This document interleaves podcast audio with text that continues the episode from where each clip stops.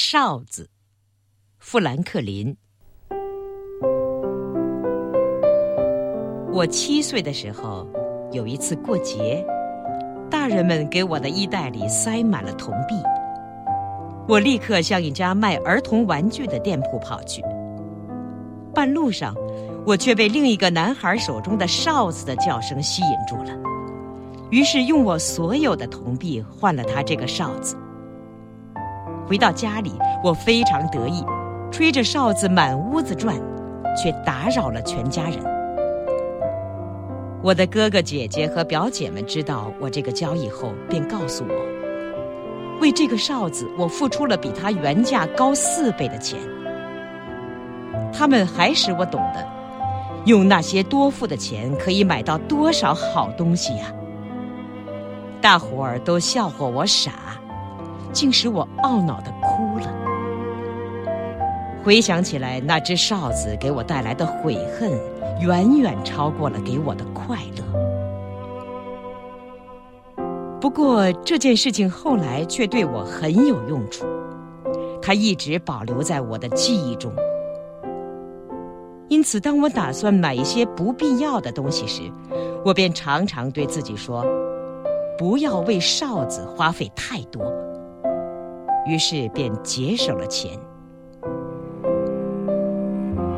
我长大了，走进社会，观察人们的作为，感到我遇到的很多很多的人，他们都为一个哨子付出了过高的代价。当我看见一个人过分热衷于猎取恩宠荣禄，把自己的光阴牺牲在伺候权贵、谋求接见之中，为了得到这种机会，他不惜牺牲自己的自由、品德，甚至于自己的朋友，我便对自己说：这个人为他的哨子付出了太高的代价。当我看到另一个人醉心于名望，无休止的投身于政界的纷扰之中，却忽视了自己的事。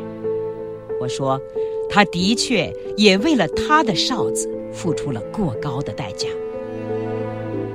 如果我听说有个守财奴为了积累财产，宁愿放弃各种舒适的生活，为别人做好事的一切乐趣，所有的同乡们对他的尊重。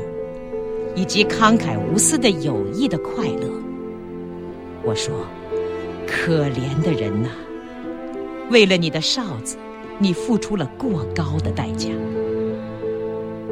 当我遇到一个寻欢作乐的人，他不愿使自己精神或命运方面得到一切可赞美的改善，而仅仅为了达到肉体上的享受。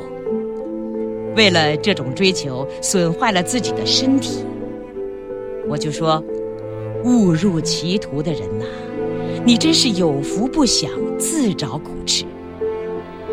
为了你的哨子，你付出了太高的代价呀！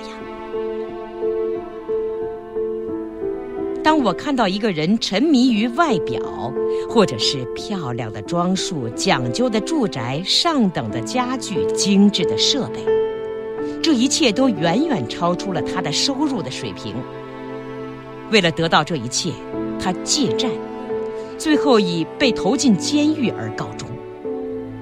我说：“天哪！为了他的哨子，他付出了太高太高的代价。”当我看到一个漂亮温顺的姑娘嫁给一个生性恶劣、人面兽心的丈夫，我说：“多么遗憾呀！他为了一只哨子付出了太高的代价。”总之，我认为，他们所遭受的人类很大一部分悲苦，都是由于他们对事物的价值做出错误的估价而造成的，都是为他们的哨子付出了太高的代价。